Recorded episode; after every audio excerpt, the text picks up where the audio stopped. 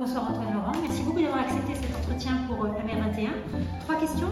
Première question, l'intégration des parties prenantes dans les conseils d'administration. Quelles sont vos recommandations pour que les, de réelles avancées se, se fassent jour?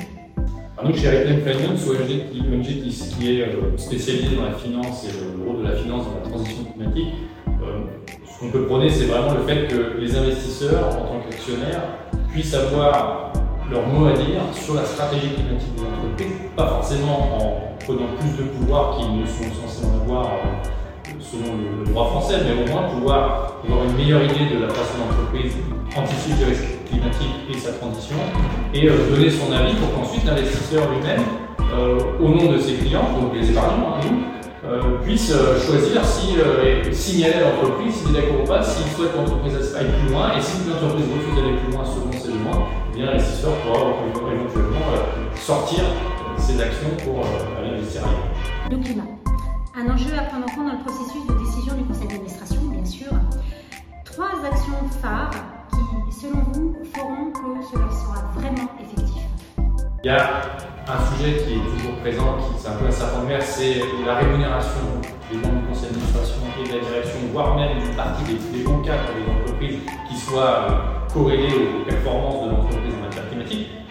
Performance ex post, mais aussi sur la, stratégie à venir, sur l'évaluation ex ante de, la stratégie climat. Aujourd'hui, l'intégration de ces critères-là, malheureusement, est un peu, molle.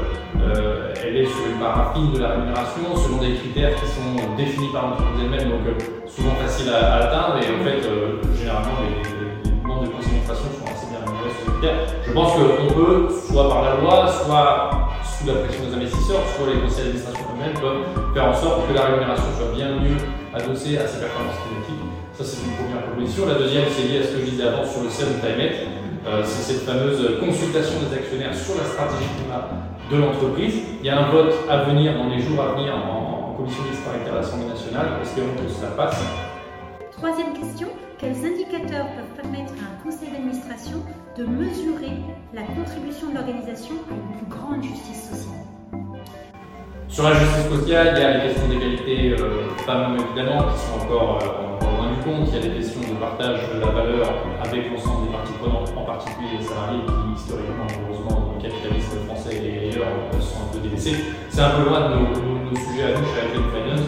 Mais en tout cas, sur les indicateurs, par contre, purement climatiques, qui sont aussi d'ordre de justice, on appelle ça la justice climatique, euh, il y a un enjeu sur le devoir de vigilance, de faire en sorte que les, parties prenantes plutôt extérieures à l'entreprise, donc fournisseurs, clients, à travers cette fameuse notion de devoir de vigilance, euh, s'assurer que euh, sur l'ensemble de la chaîne de valeur dans laquelle se positionne l'entreprise, on ait une bonne, une bonne répartition des bénéfices et surtout que l'entreprise ne se défausse pas sur ses fournisseur ou client, euh, elle peut être elle-même exemplaire, elle doit faire en sorte que l'ensemble de ses participants le soit aussi pour que son produit ou ses services soient exemplaires dans sa totalité. Très bien, merci beaucoup.